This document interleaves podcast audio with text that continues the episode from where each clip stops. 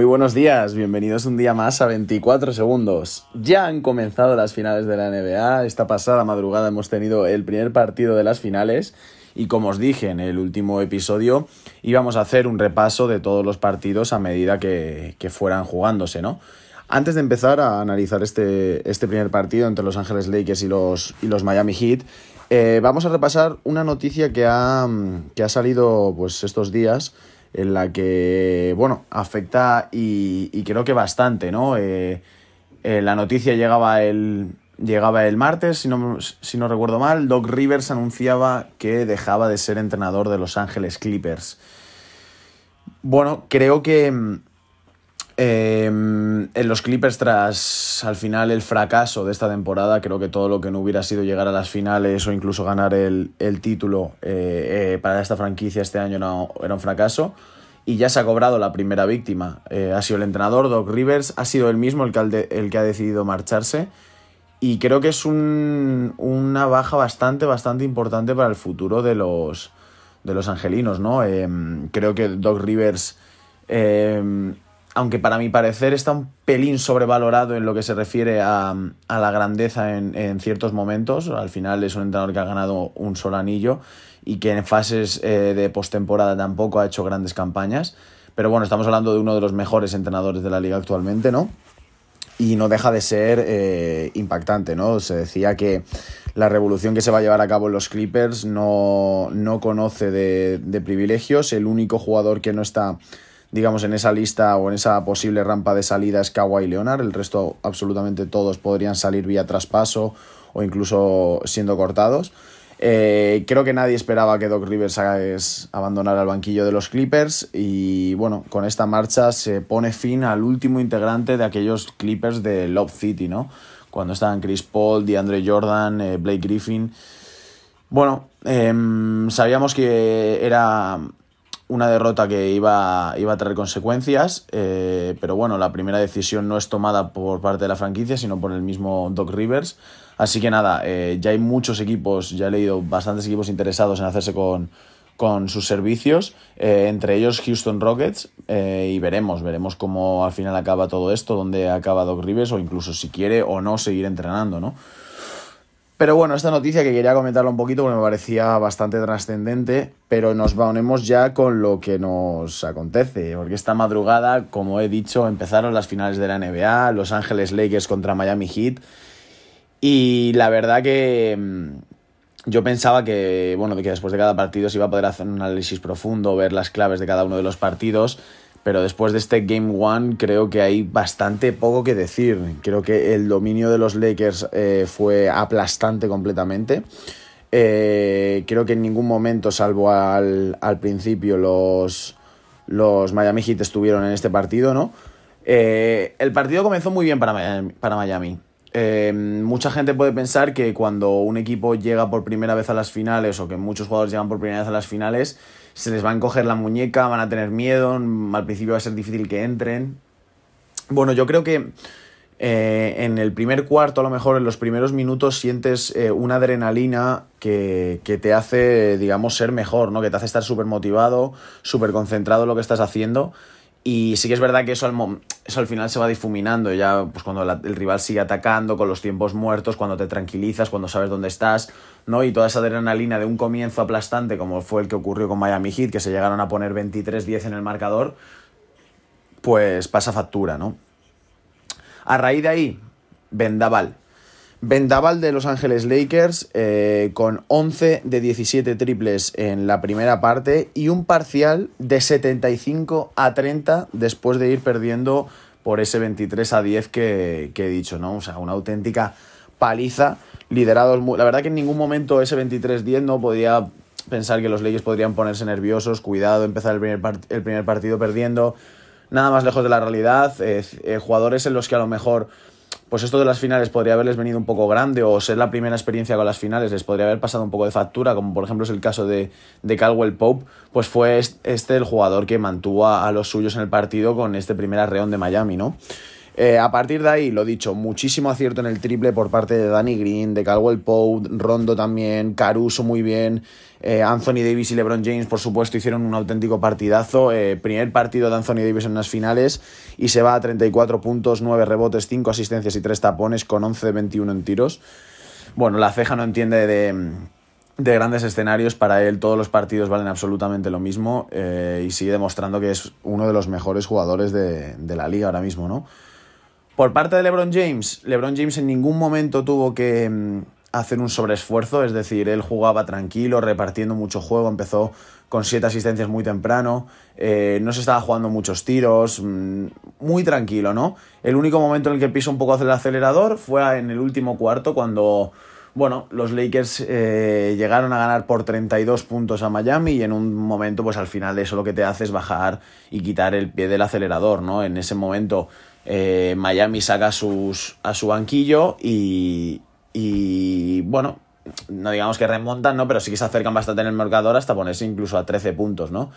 Bueno, en ese momento en el que LeBron James, perro viejo, conocedor de miles de situaciones como esta, se huele lo que puede pasar, es cuando empieza él a notar. Creo que va a ser unas series en las que LeBron James va a ceder el protagonismo. Es más, creo que LeBron James no, no va a ser el MVP de estas finales, a no ser que la cosa se ponga tan fea que él tenga que intervenir, eh, pues como ha intervenido tantas veces en Cleveland, por ejemplo, ¿no?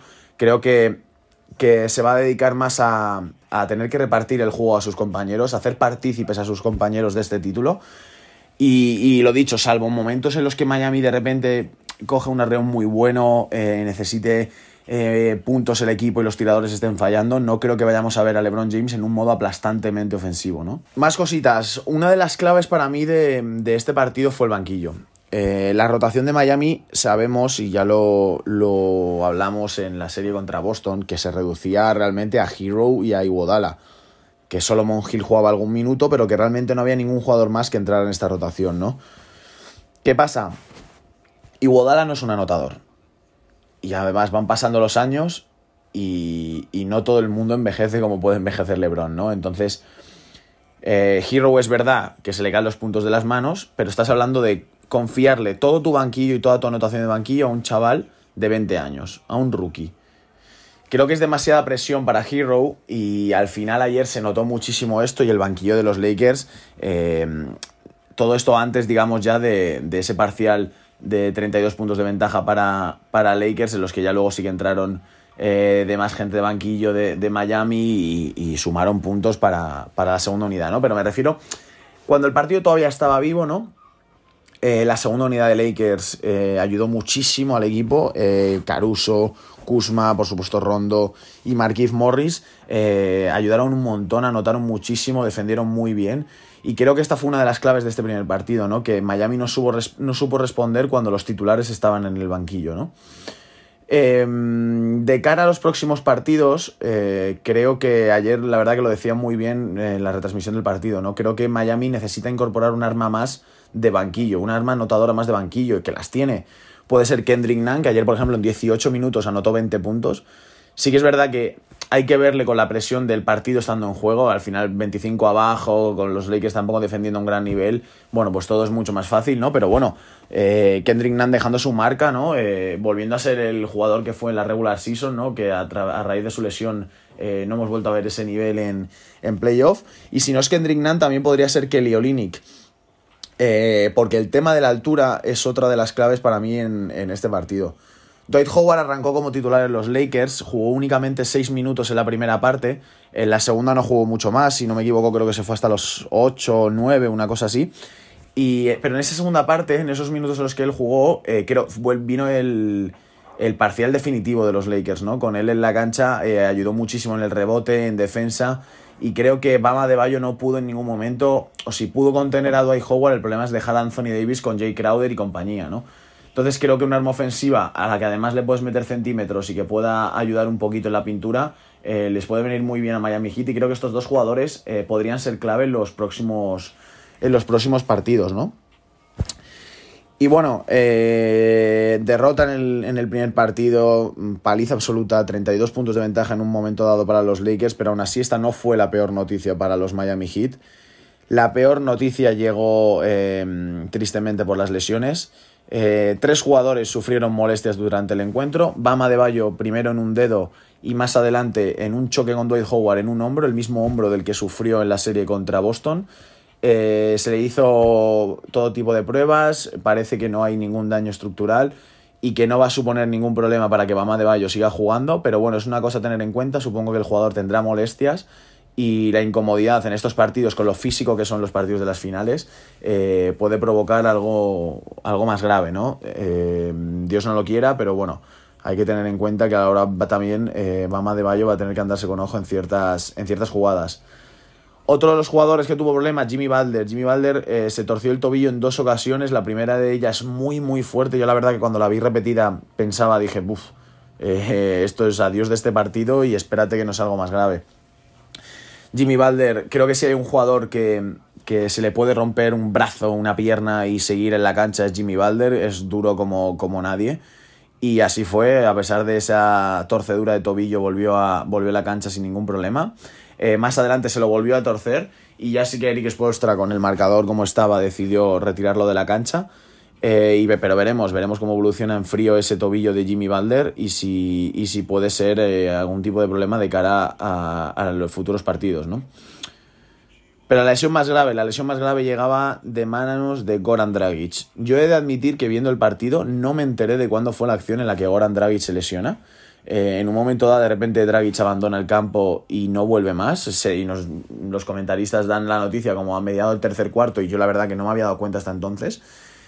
Eh, la jugada es una jugada un poco extraña, es una jugada en la que él intenta una penetración ante Rondo y parece ser que al pisar eh, mm, pisa un poquito a, Rondo y, sufre la lesión, que es una, una especie de fractura en la fascia plantar, que es, bueno, literalmente una lesión en la, en la planta del pie, ¿no? En, una, en una especie de piel que hay eh, en la planta del pie eh, es una lesión que ya tuvo Malcolm Brondon el año pasado y que le tuvo dos meses fuera de las canchas. Se dice que a final de esta semana, justo antes del Game 2, le van a volver a hacer pruebas y, ahí decidirán. Personalmente creo que se ha acabado la participación de Goran Dragic en las finales. Eh, es una lesión bastante, bastante grave. Al final estamos hablando de la planta del pie, de tu punto de apoyo. Y por tanto yo creo que muy, muy mala suerte para Miami, que si ya lo tenía de por sí difícil, sin Goran Dragic la montaña se vuelve muchísimo más empinada, ¿no? Bueno, esto va a hacer que probablemente Tyler Hero sea, sea titular y lo dicho, Kendrick Nunn, por ejemplo, sea un arma de banquillo. Incluso Kendrick Nunn sea titular y sigan con Hero desde, desde el banquillo, ¿no? Eh, pues todo esto, la verdad que le pasó a Miami tristemente, un montón de cosas para un primer partido. Siempre es horrible el hecho de tener que, que mm, lidiar con lesiones y jugadas de este tipo. Pero bueno, Game One para la historia. Eh, los Lakers se ponen 1-0 en el marcador. Al final del encuentro se le preguntaban a LeBron James sobre pues, todas estas ventajas que han tenido en el partido y cómo ven la serie ahora después de haber ganado tan fácil este primer partido. Y él decía que ahora mismo está más concentrado que nunca, que ha vivido ya situaciones como esta. Recordó las finales del 2011 contra Dallas Mavericks cuando en el segundo partido con Miami ganando la serie 1-0 em, y 15 puntos arriba, falta de 7 minutos, Dallas pega una tremenda remontada y consigue ganar el partido con una canasta de Dirk Nowitzki. Dijo Lebron que cualquier jugada te puede cambiar una eliminatoria y que no quiere sufrir eso y por tanto van a seguir igual de mentalizados para, para el segundo partido, ¿no? Así que lo dicho, el segundo partido es este viernes, la madrugada del viernes al sábado a las 3 de la mañana y por supuesto el sábado comentaremos todo lo que ocurra en ese partido y si ha ocurrido alguna noticia o ha saltado alguna noticia en la liga, también la comentaremos aquí. Así que lo dicho, por mi parte esto ha sido todo y nos vemos tras el próximo partido.